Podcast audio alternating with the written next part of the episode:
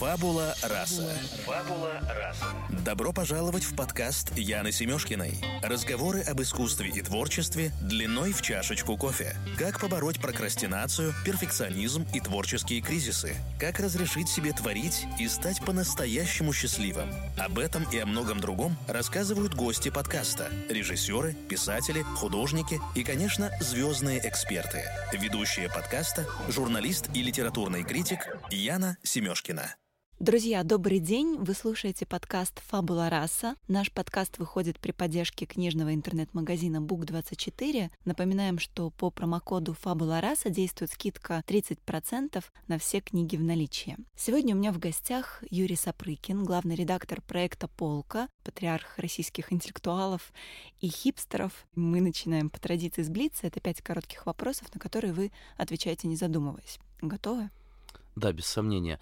А, хотел, э, во-первых, поздороваться, прежде чем начать отвечать. Во-вторых, а, патриархом все-таки меня никто еще не называл. Да. Митрополитом, еще туда-сюда. Да, крестным отцом. Спасибо за повышение в звании. Итак, Блиц, в чем ваша суперсила? В способности болтать без умолку на самые разные темы. Видимо, это и называется качествами патриарха интеллектуалов. Три качества, которые вы больше других цените в людях. Легкость, доброжелательность, учтивость. Три качества, которые не нравятся вам в людях. А, злобность, недоверчивость и ну, какое-то тяжелое тугодумие. Фраза, жизненный девиз, который вас вдохновляет. Я боюсь, что не готов к этому вопросу сейчас. Давайте мы его пропустим. Хорошо. А последний вопрос. Что для вас счастье? Как вы понимаете счастье? Надо как-то коротко отвечать, да? Можно не коротко. М- можем поговорить об этом. Ну, вы знаете, я э, вот недавно читал только что вышедшую книгу старых интервью и статей Ольги Седоковой, и там был э, такой э, пассаж о том, как человек э, воспринимает время. А, что, дескать, человек э, думает с древнейших времен, с гераклитовских античных времен о времени как о реке, которая уносит все безвозвратно. В связи с чем мы испытываем печаль и э, горечь утраты и, а, и ощущение вот этого бесконечного ухода от нас э, самых разных значительных и незначительных э, вещей. Так вот, говорит Садакова, интересно вспомнить себя в каком-то раннем детстве, когда время ощущалось как река, которая приносит к тебе разные вещи, а как нечто, что а, обещает а, радость, что обещает будущие какие-то яркие впечатления, что обещает какой-то открытый впереди простор. Вот, наверное, я бы сегодня вечером так бы ответил про счастье.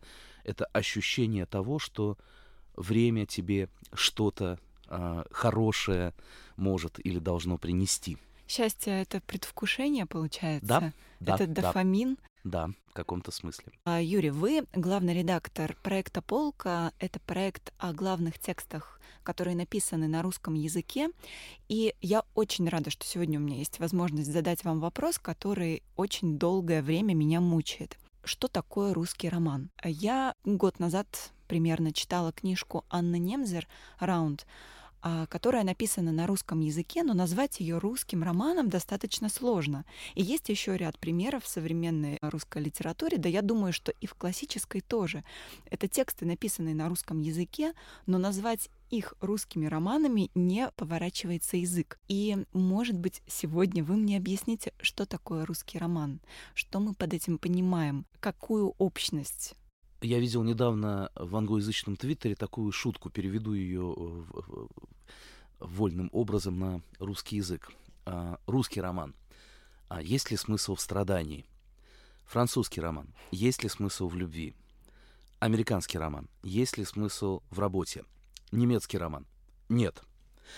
А русский роман таким образом вот определяется как э, повествование о том, есть ли смысл страдании. Есть ли смысл в э, жизни и смерти, есть ли смысл в, во Вселенной, э, в которой есть какой-то э, высший управляющий нами разум добрый и как бы всеобъемлющий, и, или же его нет, или мы живем в каком-то пустом, холодном и мрачном мире. Вы знаете, вообще удивительно, что когда мы э, вот, э, посредством голосования составляли этот список полки, список так называемых главных русских книг. В итоге их 108, да, напомню? Да, в итоге их 108. Ну, это просто мы там произвольно э, обрубили этот список, их могло mm-hmm. бы быть с тем же успехом 216 или 54. Ну вот столько статей мы запланировали э, написать. А, так вот, а, когда ты располагаешь эти книги на линии времени, на таймлайне, то оказывается, что весь русский канон, вот ну, там, не считая Пушкина и Гоголя, но все главные русские книги, которые и составляют э, вот эту вот э, висящий э, над э, нашей культурой образ вот этого многофигурного, многотомного романа о том, есть ли смысл в страдании, практически все они были написаны в очень короткий промежуток времени, где-то с 860 по 880 год. Интересным образом этот промежуток совпадает почти с э, временем таких александровских э, реформ и заканчивается практически без всякой связи, но э, синхронно с воцарением Александра Третьего и таким началом реакции. Вот в этот период появляется весь классический Достоевский, появляется «Война и мир» Анна Каренина. Там чуть раньше, но все-таки появляется Обломов. Э, Салтыков-Щедрин, э, Лесков э, и так далее, и так далее, и так далее. Ну вот, все после Гоголя и до Чехова а, оказывается написанным и изданным за а, период, ну вот там, сколько Путин правит, мы можем себе представить. Интересно, что есть еще второй а, пик появления, второй период такого концентрированного появления великих э, литературных текстов, он еще короче и э, еще более насыщенный. Этот период с 25 по 30 год, уже 20 века, кстати, тоже период некоторого а, освобождения, оживления общественной жизни перед длинными заморозками, когда появляются а, а, классические тексты Ильфа и Петрова, Бабеля, Платонова, Булгакова, З, а, Зощенко, Олеши и так далее и тому подобное невероятное количество э, э, прекрасных книг. Не все из них в это время опубликованы, многие там оказались опубликованы позже, но так или иначе. И это уже совсем другой тип литературы. Это уже не классический роман Толстого и Достоевского. Так что, а, наверное, в понятии русского романа все-таки сосуществует как минимум два типа текста. Один, вот этот многофигурная, многотомная эпопея, которая отличается невероятно тонким психологизмом, которая ставит какие-то вселенские вопросы и пытается на них ответить, которая диалогична и полифонична, которая пытается охватить взглядом, ну, какую-то там если не весь мир и всю войну, то, по крайней мере, какой-то значительный кусок Вселенной. А, и есть а, литература, ну, для простоты ее можно назвать модернистской, которая концентрируется на жанре, на языковых поисках, на а, совершенно другом типе героя, гораздо более такого трикстерского, лукавого и плутовского. И, и это тоже русский роман. Мы не думаем об этом, когда произносим эти слова. И надо сказать, что а, обе эти традиции странным образом, вот сейчас, в 2019 году, они, конечно, а, живы, но они живы и в самой такой концентрированной форме, и в самых высших своих образцах, где-то в других литературах, как мне кажется, не в России. Потому что ну, там, Франзен пишет, например, вполне классические русские романы первого типа. А, не знаю. Архан Памук. А, а, Архан Памук тоже пишет классические русские романы. Это, безусловно, а, это, безусловно, русский писатель. И вот а, текстов такого вот второго, а, более модернистского и там трикстерского толка, их тоже есть известное количество, и это тоже а, продолжение а, русского романа 20-х а, годов. Но я бы не сказал, что вот именно эта форма, именно эти два типа формы живы сейчас или доминируют сейчас именно в русской литературе. Странным образом. Хотя там мы много и часто клянемся в верности традициям, мы пытаемся найти авторов, которые эти традиции продолжают, но, как мне кажется, ну вот там с одной стороны, советская литература, соцреализм и поздний период там 60-х, 70-х годов, с другой стороны, постмодернизм конца 80-х, начала 90-х, они настолько сильно вот исказили оптику а, а, большой русской прозы, что она скорее вот течет в этих руслах, нежели чем в русле классического русского романа, там, первого или второго типа. Угу. Это мое оценочное суждение, никого не хочу обидеть, и а, это не значит, а, я не говорю об этом, как будто это плохо. Это просто а, попытка такой а, прикладной, а, необоснованной, а, на коленке накиданной а, типологии. Если бы мы с вами сейчас постарались дать рецепт русского романа, то каков бы он был? Как написать русский роман? Ну, я бы обратился к э, известной э, формулировке Ахматовской о величии замысла. Да? Э, здесь действительно должно быть желание сказать о мире нечто э, такое всеобъемлющее и важное, э, проникнуть в суть вещей, в суть э, человеческой жизни, в суть человеческой души, отношений между людьми и э, назвать э, своими словами те вещи, которые а, а, чрезвычайно важные, значительные, витающие в воздухе вещи, которые до сих пор оказываются незамечены и а, не названы. А, еще раз говорю, это скорее речь о романе первого типа, потому что роман второго типа совершенно другой. Конармия или «12 стульев» или «Чевенгур» или «Котлован», они не об этом.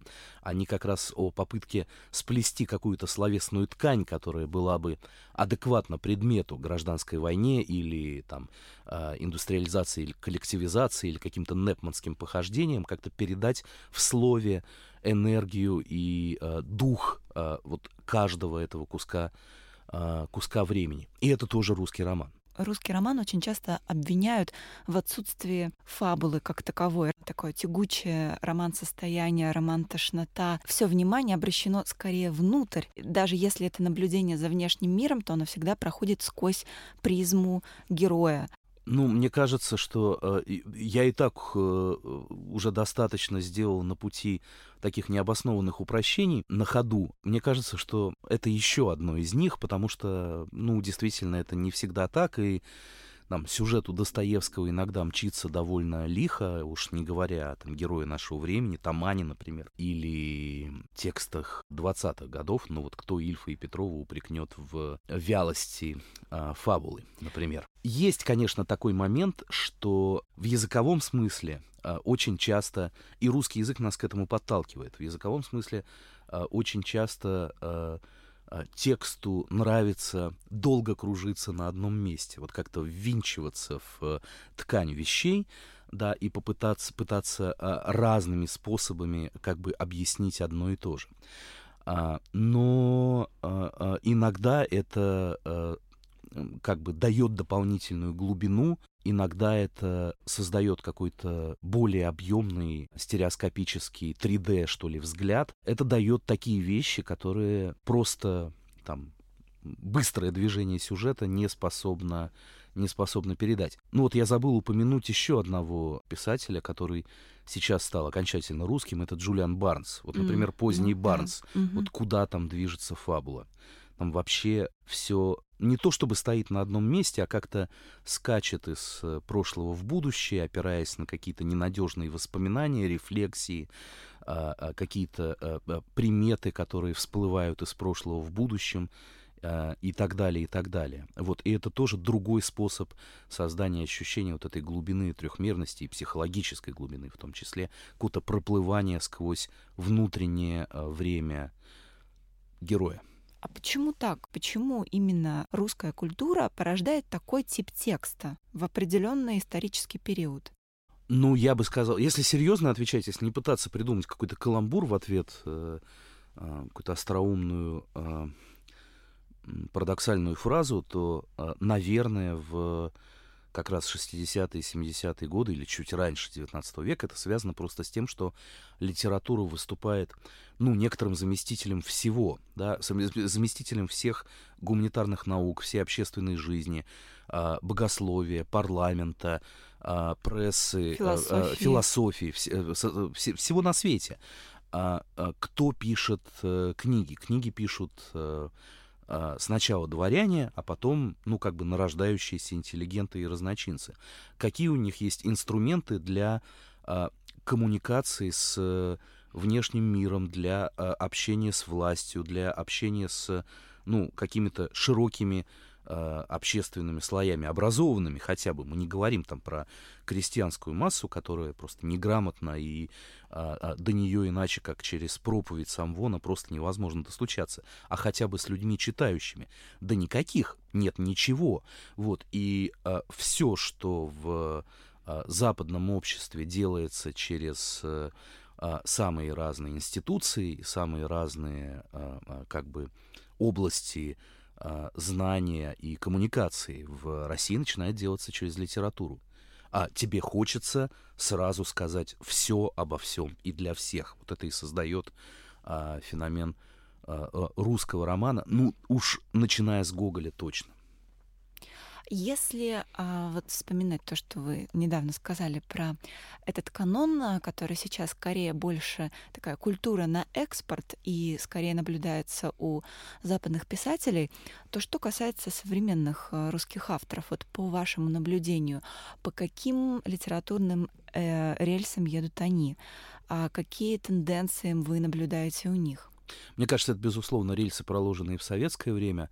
И речь не о э, ностальгии или там попытках, э, э, наоборот, от этого э, наследия откреститься, но, во-первых, это стилистические рельсы, да, это э, очень часто до сих пор, э, ну, как бы роман, который легко представить напечатанным в роман-газете в 1981 году. Ну, такое крепкое, э, реалистическое, э, сюжетное э, повествование, э, ну, как бы без особых философских глубин, но сконцентрированная на каких-то недавних исторических событиях или семейных перипетиях и, или э, там судьбах нескольких поколений одной семьи и так далее, и так далее. Вот пример, Опять же, можно я, с да, примерами сразу? Да, пожалуйста, ну, как бы все что угодно, начиная от там Гузель Яхиной, вот mm-hmm. зайдите в книжный магазин в любой, в раздел современной русской прозы, примерно 80% там, а, текстов, которые вы там увидите, а, которые издаются крупными мейнстримными издательствами, это вот оно плюс-минус э, небольшими там жанровыми э, или формальными экспериментами, которые отличают там прозу Быкова или Водолазкина, например, с другой стороны, это ну, там чуть более сложные вещи. Но вот весь литературный мейнстрим, он, конечно, едет по проложенным в советское время рельсам, и более того, а, для него работа с э, советским периодом истории оказывается невероятно важна. А какое-то новое переосмысление, постоянное возвращение к историческим травмам, к э, судьбам людей, которые сквозь это советское время прожили, э, эти э, тяжелые исторические события пережили, эти травмы оставили на них свой след. И так далее, и так далее, и так далее. Вот, это э, странным образом, ну вот какое-то новое время в литературе по большому счету еще не наступило. А в том, что русская литература пишет о современности, а, как правило, опять же, я злоупотребляю обобщениями, и наверняка проницательный читатель сможет мне сейчас а, дать пример того, как это делается успешно и как это делается иначе. Но если уж, а, ну, как бы мы хотим попытаться очертить какую-то общую картину, то, по-моему, она приблизительно такова. Современность традиционно, еще начиная с 90-х годов, осмысляется либо через какую-то постмодернистскую игру, либо через жанр, там, через mm-hmm. детектив, фантастику или, или что-то, или что-то, а, либо через а, повествование о каких-то, ну, там, локальных э, э, этнографических и скрытых от э, такого э, э, общего взгляда э, участках э, российской жизни. Ну, то есть это, ну, как бы либо микроскоп, наведенный на какие-то там этнические окраины или, или какие-то субкультуры или что-то, либо это жанр, который уходит в пределе в какую-то постмодернистскую ироническую игру. А, мне кажется, еще а, одна из тенденций это появление новых молодых писателей, которые стараются писать а, так, как завещал Дэвид Фостер Уоллес. Тот же Алексей Поляринов или Ольга Брейнингер или Анна Немзер. Есть ли, на ваш взгляд, когорта молодых людей, которые приходят и говорят э, совершенно новые вещи, не оглядываясь назад, не пытаясь закрыть гештальты прошлого, которые не только в литературе отчетливо видны и заметны современные, но и, допустим, а, в телевидении, в кинематографе, да, это постоянное возвращение к героям прошлого и э, артикулирование, ну что ли, э, постулатов прошлого, да, попытка осмыслить настоящее через это прошлое, понять травмы, которые до сих пор еще кровоточат. Брейнингер — это очень интересный автор, и Анна Немзер в каком-то смысле очень интересный автор. Хотелось бы вам только напомнить, что первая, первая, первая книга Ольги а, про 90-е годы, mm-hmm. а, так сказать, повесть «Визитейшн» про работу с э, травмой 93-го э, и расстрела Белого да. дома, что э, в книге, что в книге Раунд, например, постоянно какие-то провязываются нити между вот этой современной жизнью с митингами, какими-то операциями по перемене пола, а, и, и, и прочими современными драмами и а, судьбами а, там отцов и предыдущих mm-hmm. поколений в советское время. Нет, это книги, которые ну Всё как бы там. не находятся в здесь и сейчас, для mm-hmm. которых а, а, прошлое тоже очень важно. На самом деле, ну как бы особой драмы в этом я не вижу и а, извините за а, такую а, какую-то неожиданную исповедь, но я часто думал, что, ну вот если бы меня сейчас заперли в этой комнате и сказали бы, а ну-ка напиши а, русский роман, я бы тоже, наверное, начал писать про 93-й год. А, а, ну просто интересно. Вот какой-то а, а, странный, драматический, дикий а, момент, который, э, который к себе а, притягивает гораздо больше, чем ну, какая-то нынешняя а, вполне устоявшаяся жизнь.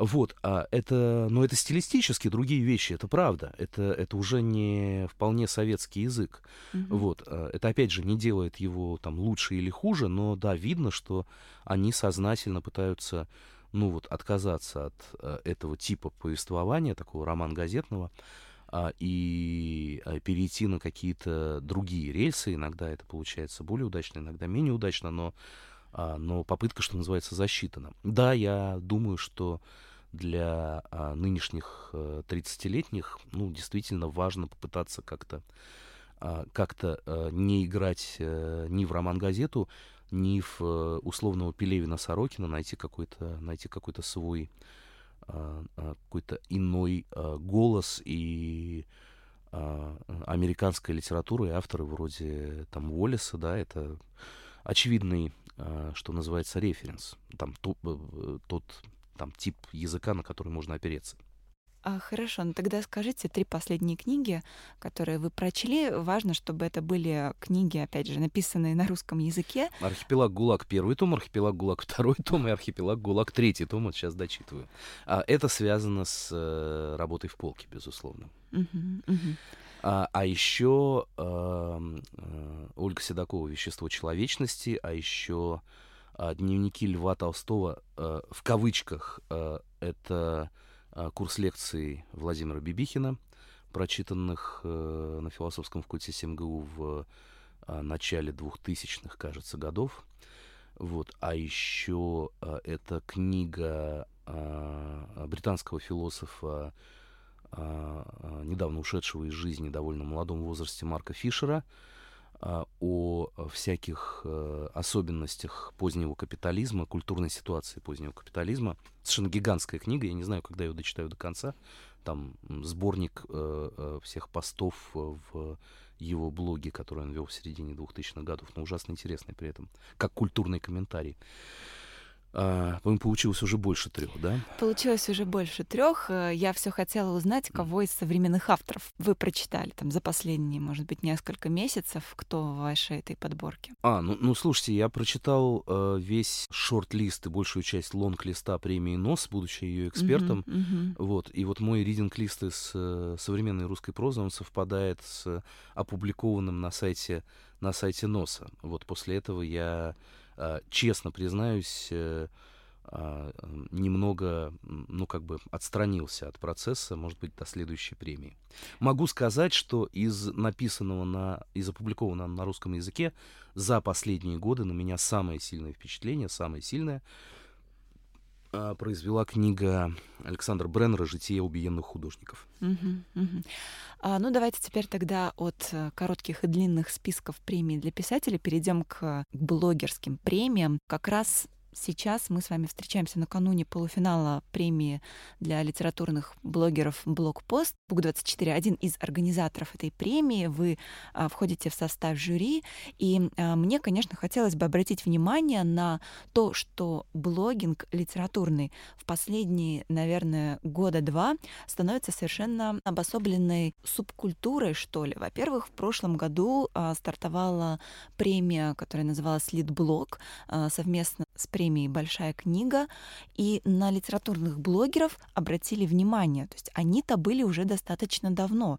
А, ну, последние десятилетия а, они были в ЖЖ, потом они перешли в Телеграм, Да, а, люди вели блоги о литературе да, с древнейших времен. Да, действительно. А сейчас наступает как мне кажется, такое время, когда специалисты, компетентные а, люди, литературные критики как раз-таки стремятся стать блогерами. Они заводят свои телеграм-каналы, а в то время как блогеры стремятся стать более профессиональными. То есть происходит квинтэссенция, какой-то симбиоз литературных критиков, а, литературных блогеров.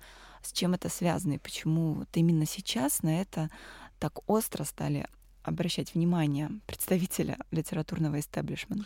Я думаю, что представители литературного истеблишмента стали обращать на это внимание, потому что они видят в этом, э, так сказать, книжных, э, в первую очередь, телеграм-каналах и инстаграм-каналах новый, э, что ли, э, способ... Э, мне не нравится слово продвижение, да, но новый способ э, говорения, что ли, о, о своих книгах, издаваемых или э, премируемых и так далее, и так далее. Новый способ, что ли, слежения за литературным процессом и коммуникации вокруг него. Поскольку традиционные медиа явно перестали эту функцию выполнять и как-то добровольно или принудительно сдали вахту, то э, должен на этой вахте появиться какой-то новый вахтер, и вот Телеграм и книжный Инстаграм очевидным образом на эту роль претендуют. А в этом, безусловно, интерес литературного истеблишмента.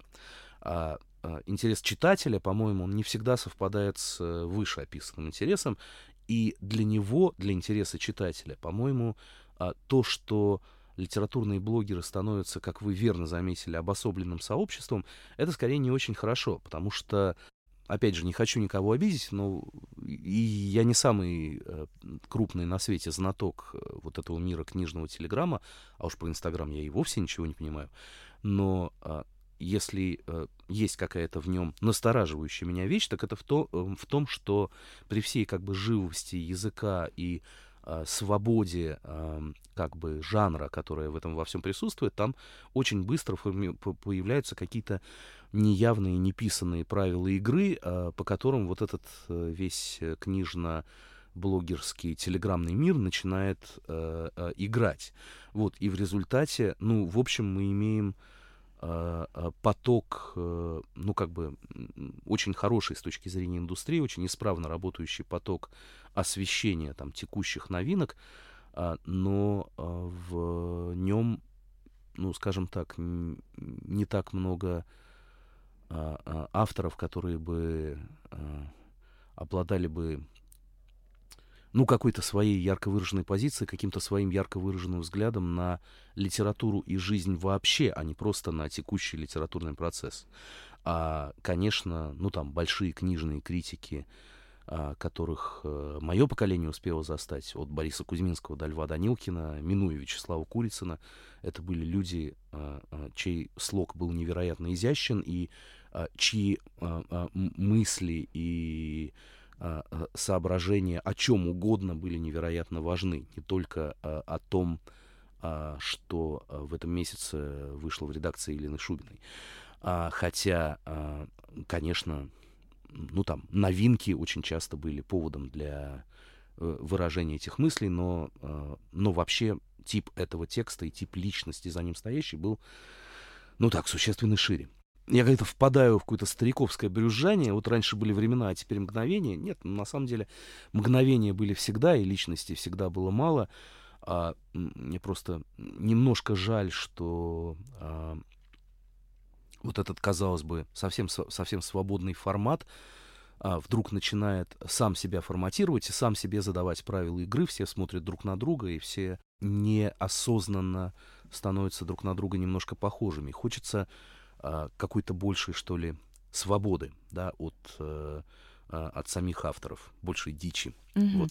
А, мне кажется, тут еще важно заметить, что несколько меняется тип критики. Наверное, тот тип критики, о которой говорите вы, это случаи, когда текст служит, как выразилась Галина Юзефович, опорным козлом для э, литературного обозревателя, чтобы высказаться на какие-то важные, злободневные, в том числе темы, политические, социальные, не только касающиеся художественных э, богатств текста.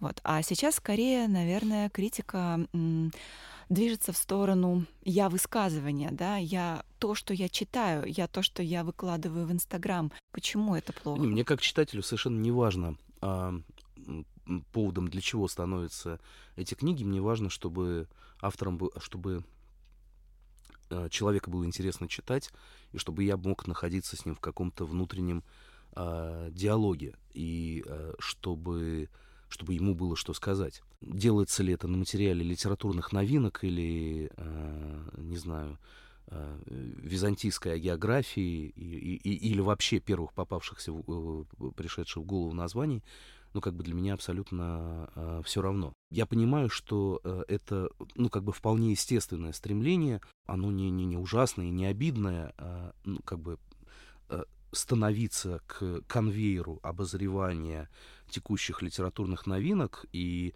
ну, как бы играть в такого серьезного критика с а, полосы Букс газеты Нью-Йорк Таймс, да, но, а, а, но вот фокус-то в том, что это как раз не, Нью-Йорк Таймс, это гораздо более личные и персональные, свободные медиа, и а, как раз хочется, чтобы эта свобода была а, как-то сильнее проявлено, чтобы люди не боялись, э, а, ну, как бы отвязаться в, во всех этих смыслах этого слова, отвязаться от текущего литературного процесса, отвязаться от жанровых ограничений, отвязаться от представления о том, что вот мимо тебя плывут какие-то книги, а ты к ним а, примеряешь некоторую линейку а, а, там качества, а, стройности сюжета, а, правдоподобности героев э, и выставляешь им оценки в зависимости от, э, от этой линейки. Хочется, ну, какого-то большего разнообразия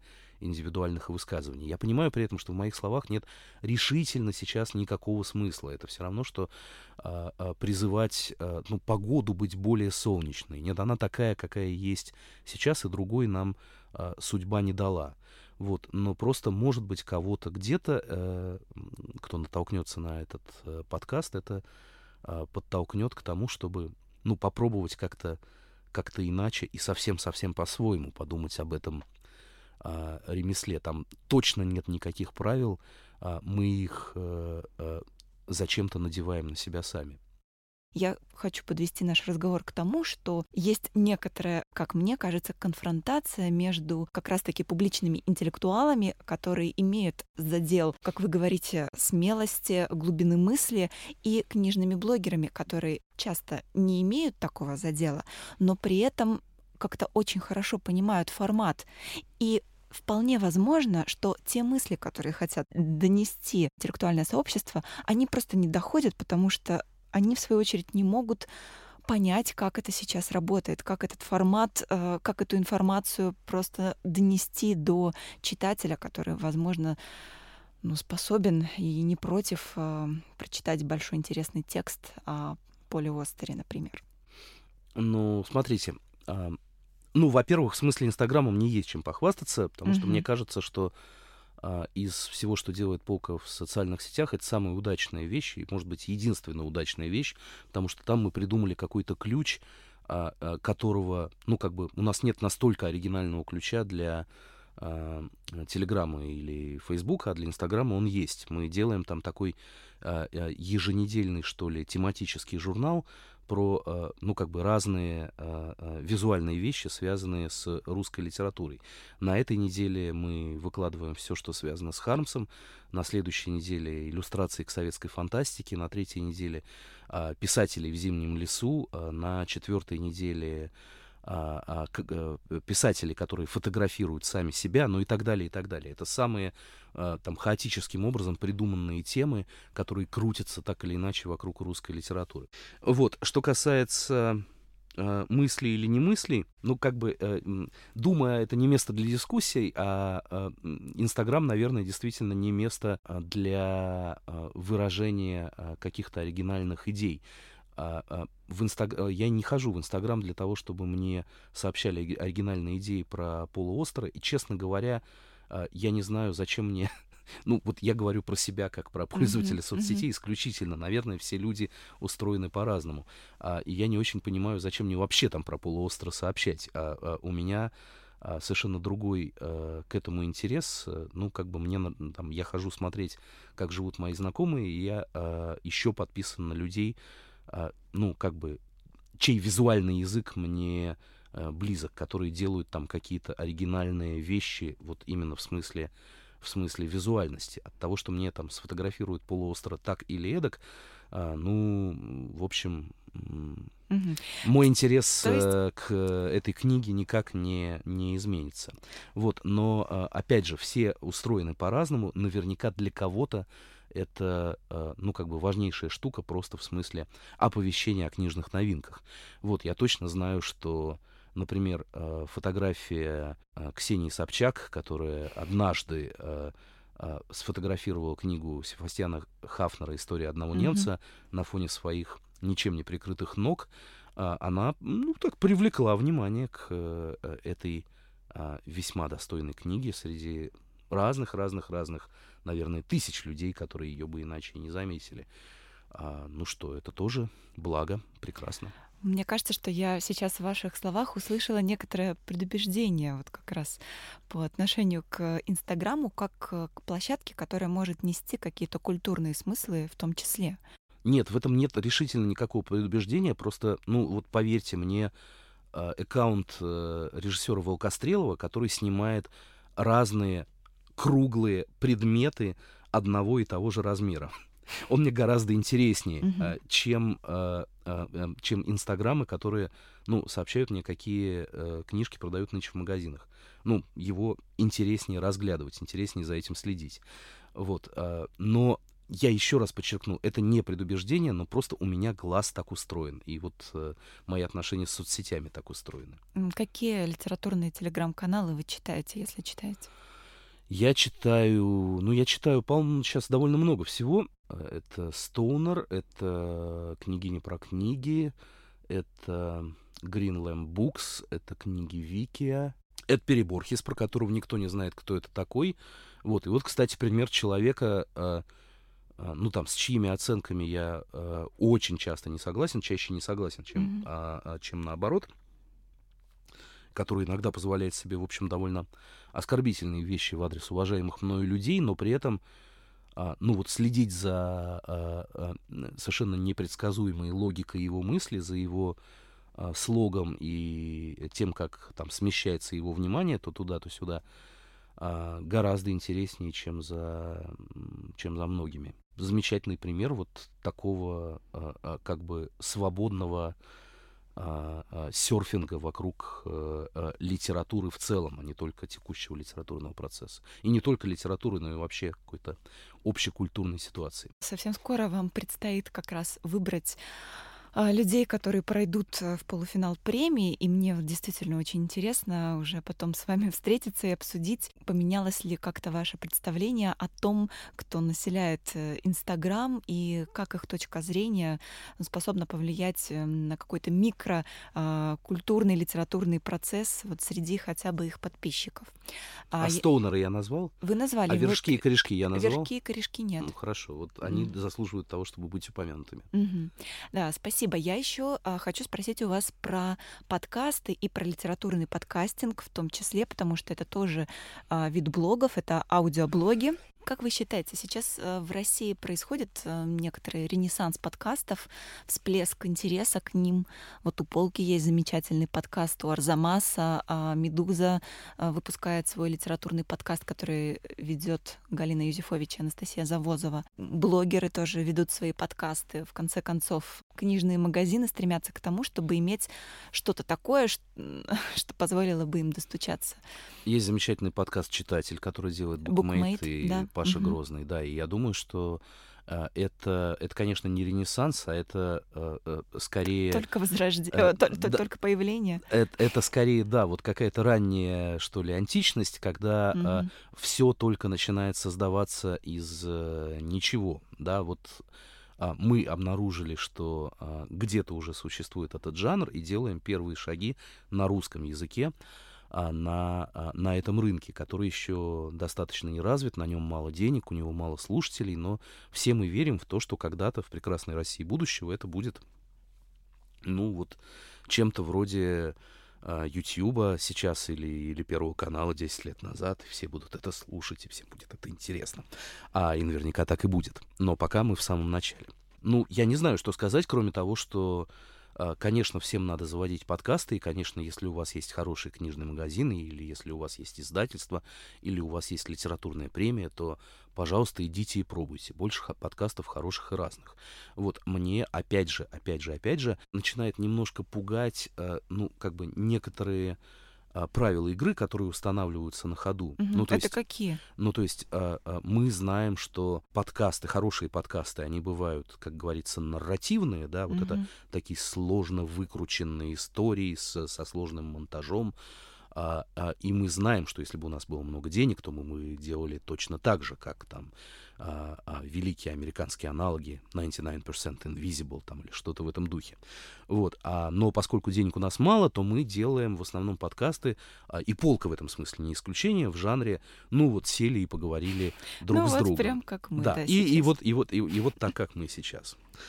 А, вот, и а, это ни то, ни другое не единственные, что ли, э, образцы жанра. И говорить друг с другом тоже а, можно по-разному. У нас, кстати, по-моему, замечательный разговор. Спасибо вам большое.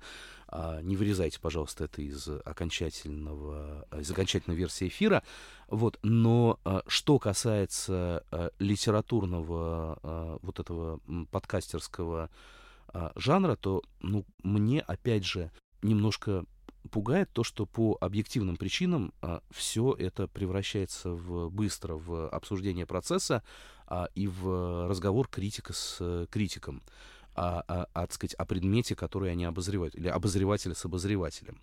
Вот чего мне не хватает в а, русском а, подкастинге и что а, с, в огромном количестве присутствует в подкастинге англоязычном. Это разговоров, собственно, с людьми, которые книги пишут причем не с э, писателями, не с литераторами, не с авторами а, романов, да, а с а, а, людьми, которые а, пишут а, нон-фикшн или исторические труды, или какие-то, а, а, так сказать, обществоведческие труды, просто с а, интеллектуалами, просто с умными людьми, которые а, в какую-то тему залезли глубже, чем мы, простые смертные, и можно воспользоваться этим поводом и с ними об этой теме поговорить. Надо сказать, что для а, там англоязычных нон-фикшн книг, которые я читаю, вот у меня это превратилось уже в какой-то постоянный ритуал, когда я по окончании лезу и ищу интервью с этим автором в Apple Podcasts. И, как правило, я нахожу э, сразу три или четыре выпуска, если это какая-то популярная э, книжка, я точно знаю, что с ним поговорил Эзер Кляйн из э, издание Vox, что с ним поговорил там какой-нибудь Рассел Брент или Джо Роган, такие более популистские и популярные э, э, ведущие, что-то вроде, ну там, ну, не Малахова, конечно, но, но, но вот такие звё- mm-hmm. Mm-hmm. звезды популярных подкастов. А, что с ними поговорил еще какой-нибудь совсем университетский умник, а, и, и его тоже будет интересно послушать. И дальше нам Нью-Йорк Таймс а, книжный подкаст «Нью-Йорк Таймс», или, если это Британия, то книжный подкаст «Гардиан» и так далее, и так далее.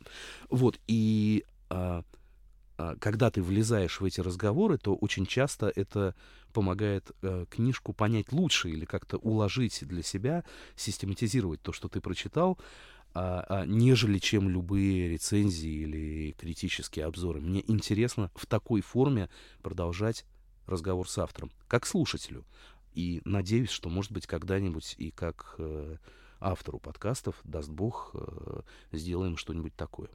А что касается подкаста именно полки, вот в какой момент вы решили, что у полки будет подкаст? Э, почему вы приняли такое решение и как вы развиваете свой подкаст? Это очень интересно все послушать. А, а, мы приняли, я не помню в какой момент, но а, мы э, с самого начала понимали, что вот тот формат, который мы для себя избрали, а, подробные статьи в вопросах и ответах о каждой из книг вот этого канонического русского списка. Это не единственный формат разговора и, может быть, не самый, ну, как бы, не самый, не самый живой и а, такой вовлекающий формат разговора, который может быть на полке. Там мы ездили куда-то на книжные фестивали, устраивали разные дискуссии, где-то читали лекции, а, а, и там где-то общались с нашими читателями, в какой-то момент поняли, что вообще-то ну, вот это очень неплохой способ вот взять и просто поставить перед микрофоном, э, перед собой микрофон и, ну, там, более-менее записать те разговоры, которые происходят в редакции.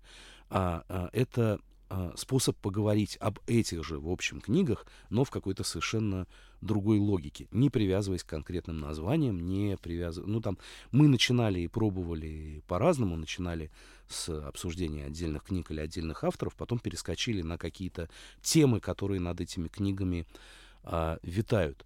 А, это совсем не то, что мы пишем на сайте, а, и по языку, и по глубине, и, а, с другой стороны, по живости и какой-то непосредственности. Да? Это такой разговор а, заинтересованных читателей. Вот. А, и а, я понимаю, что у этого приема тоже есть а, свой срок годности, что не зря подкасты часто делят сезонами, и мы, наверное, этот сезон когда-нибудь в обозримом будущем закончим и перейдем к подкастам в какой-то совсем-совсем другой а, логике, но о том же самом. И что для меня радостно, вот сейчас мы делаем наш первый партнерский подкаст вместе с э, театральным фестивалем «Ясная поляна». Он же первый наш подкаст с гостями, не, а, не сотрудниками а, редакции, не только авторами полки. Мы говорим о том, что происходит сейчас с классикой в театре. А, это серия из нескольких выпусков с э, театральными критиками, с режиссерами, с э, угу. театральными деятелями да, и продюсерами. И, я в общем, угу. послушала с э, Павлом Рудневым, Рудневым и Еленой Ковальской. Еленой Ковальской. Да, совершенно чудесный выпуск. Вот, и мы э, будем стараться делать что-то э, не только для себя, но и не сами с собой, но и с э, какими-то а, а, людьми, которым по той или иной причине интересны темы полки. Вот, и я думаю, что мы, как я уже сказал, когда-то перейдем к другому сезону, сделанному в немножко другой логике. Вот, и более того, если уж заглядывать совсем-совсем вперед и опять же выдавать какие-то наши а, секреты, а, у нас есть а, идеи а, подкастов, которые не связаны никак с русской классикой, а, и, может быть, даже не связаны с художественной литературой вообще. Вот, и, может быть, мы будем открывать что-то вокруг полки, но напрямую не, а, а, не попадающее в ее темы. Это что, это какой-то нон-фикшн? Это... Не а, скажу.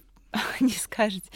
Ну что ж, да, друзья. Это э, какие-то да. знания, это какие-то mm-hmm. увлекательные знания, а, которые а, часто э, э, выражаются в э, форме книг. А, но мы будем говорить о них в форме разговора, извините за тавтологию. А какие русскоязычные подкасты вы слушаете? Я слушаю, я слушаю читателя, а, я слушаю Галю Юзефович и Настю Завозову. Не могу сказать, что каждый выпуск, но когда я слушаю, мне это интересно. Значит, я слушаю музыку на свободе Артемия Троицкого, а, поскольку, ну, в общем, я, мои интересы не упираются только в... Э, да, вы музыкальный Не только, э, не упираются только в литературу. Я меломан, да, я а, а, тяжелый хронический меломан. Я ничего давно не пишу про музыку, но, но слушать ее мне по-прежнему интересно. И думать про нее мне бывает тоже занимательно. Вот, и... А что же я еще-то слушаю? Еще одну и спать слушаете? Нет, нет, нет, нет, не слушаю. А что это такое? Это новый подкаст, который ведет Тамара Эйдельман. А, который ведет Юрий Сапрыкин. О, господи. Совершенно верно. Юра, прости, пожалуйста, я тут вообще выступил как-то не корпоративно и не по-семейному. А, да, это, э, э, это другой Юрий Сапрыкин, но да. родственный мне Юрий Сапрыкин. А, и а, я слушал а, подкаст с Юриным участием а, про родителей и детей, вот, а вот до подкаста про «Игру престолов» или про что они там да, обсуждают... Про «Игру престолов», да, я, я, к сожалению, не добрался, потому что мне э, категорически неинтересна «Игра престолов». Но надо, конечно, послушать хотя бы из, а, из э, уважения к Юрию. Это я достал сейчас телефон, вот, и чтобы не быть голословным, пытаюсь залезть во вкладку со своими подкастами и понять, что же я слушаю. А, вот, замечательный, по-моему, один из лучших, если не лучший русскоязычный подкаст — это «Социология стрёма». Это то, что делает Константин Филоленко на глаголе ФМ. А, вот удивительно, вот если тебе опишут, э, если бы мне описали тему этого подкаста, я бы сказал, наверное, что это за ересь, я в жизни слушать эту не стану, какой-то подкаст про страхи, а, о чем там вообще говорить, но это настолько талантливо и смешно сделано, тоже с гостями, тоже с каким-то э, э, с каким-то э, ироническим таким монтажом и использованием звуковых эффектов, вот, неповторимая фигура ведущего, вот, а это, ну, просто удивительно, удивительно клевая вещь. Вот, социология стрёма, я фанат. Так, а из англоязычных? Из англоязычных, а, ну, их гораздо больше. Я вот сейчас ехал сюда и слушал подкаст про сериал «Чернобыль». А, а, внимание, это не чей-то подкаст про сериал «Чернобыль», а это серия, которую HBO делает из пяти выпусков под каждую выходящую новую, собственно, под каждый выходящий новый эпизод сериала. Вот, и мне ужасно понравилась сама эта форма. А, когда а, сидит э, какой-то компетентный ведущий и с э, шоураннером, с человеком, который отвечает, собственно, за сериал, разбирает каждую серию, а почему вы сделали это так, а почему вы показали это так, а, а как оно было на самом деле. Это особенно хорошо для документального подкаста, для документального сериала, основанного на реальных событиях, что тут есть к чему привязаться. Это люди, которые делали сериал, действительно про Чернобыльскую катастрофу уже знают больше, чем а, все мы, а, живущие здесь и пережившие это вместе взятые. Там есть о чем поговорить. Но это прям хорошо сделанная вещь, которая, опять же, дает дополнительное понимание а, того эпизода, который ты сейчас посмотрел. А мне очень нравится Эзра Кляйн Шоу. Это как раз главный редактор сайта Vox, который разговаривает с разными умными и, что самое главное, вот как-то по-человечески интересными ему людьми. Ее волнуют самые разные вещи, там, американская политика, или там проблемы отцовства, а, или проблемы, а, там, что называется, идентичностей, а, или а, а, какие-то а, психологические штуки а, и управление собой. Вот, и а, вот это его страсти и вовлеченности вместе с тем, там, компетентность, ум, хорошо подвешенный язык, они создают прямо прекрасное, совершенно не нарративное а, разговорное, а, разговорное шоу. Я слушаю 99% Invisible, а, который действительно прекрасный пример вот такого сторителлинга, что называется, увлекательнейших историй, вынутых из каких-то совсем а, сиюминутных, повседневных, незначительных вещей, за которыми, оказывается, а, скрываются целые вселенные. Мне очень нравится подкаст BBC Arts and Ideas, а, несколько раз в неделю выходят э, такие дискуссии, ну уж давайте не бояться этого слова, разных британских интеллектуалов на разные увлекающие их темы. А, и страшно подумать, сколько же у них этих самых чертовых э, интеллектуалов-то, а, которые способны на таком уровне поддерживать а, разговор а, в, вокруг э, ну, опять же, невероятного количества, иногда очень далеких от нас культурных и э, гуманитарных тем. Больше, чем у нас? Да, боюсь, что, ну, вот разница, конечно, чувствуется. Если говорить о книжных подкастах, мне очень нравится подкаст Bookworm. А его делает... Мне его посоветовал когда-то как раз Паша Грозный из э, Букмейта и mm-hmm. читателя. А его делает такой человек по имени Майкл Силверблат, а, старый американский радиоведущий, по-моему, ну, сейчас под 70, человек, который обладает, а, ну вот, на порядке более хриплым голосом, чем у меня в гриппе сейчас, он говорит вот просто вот так, а, и очень медленно говорит. Его с любой российской радиостанции выгнали просто через минуту бы. А, и еще с какими-то вот такими странными интонациями. И вот как раз разговаривать с авторами, а, как правило, художественных уже книг, с авторами новых романов, и, и там э, иногда это литературоведение, иногда это даже поэзия, иногда это что-то. Он какой-то ужасно глубокий человек сам по себе. А вот ты слушаешь про... Я даже несколько книжек купил, а, о которых он а, рассказывал, и как часто бывает, они оказались не так хороши, как, а, как они звучали в его разговоре с авторами. Вот, но у него удивительно глубокий, умный, тонкий, личный взгляд на эти вещи. То, как он строит разговор, это просто заслушаешься. Всем, всем очень-очень рекомендую. Да, хорошо. Я вот э, тоже после этого а, выпуска нашего с вами подпишусь на некоторые. А, я знаю, что да, вы периодически э, в Фейсбуке публикуете свои впечатления о той или иной серии того или иного подкаста. А, я тоже вот поглядываю, иногда подписываюсь. А, Юрий, спасибо вам большое за разговор. А, Яна, спасибо. Я желаю всем нам успехов с премией. А, я так чувствую, что э, за довольно короткий промежуток нам предстоит проработать О, да. какое-то несусветное количество заявок. Жду этого с нетерпением и с некоторым страхом, но надеюсь, что вот это мое брюзжательно бубнящее настроение по поводу книжного телеграмма и инстаграма, оно развеется как э, э, туман под э, свежим утренним ветром. Мы обязательно, друзья, вам расскажем, а, чем в итоге закончилась литературная премия. 3 июня на фестивале «Красная площадь» мы подведем итоги. А, там будет как раз и Юрий Сапрыкин, и вы сможете во время паблик-тока задать ему вопрос. Будем обсуждать как раз статус-кво литературного книжного блогинга. Друзья, услышимся с вами через неделю неделю. До свидания.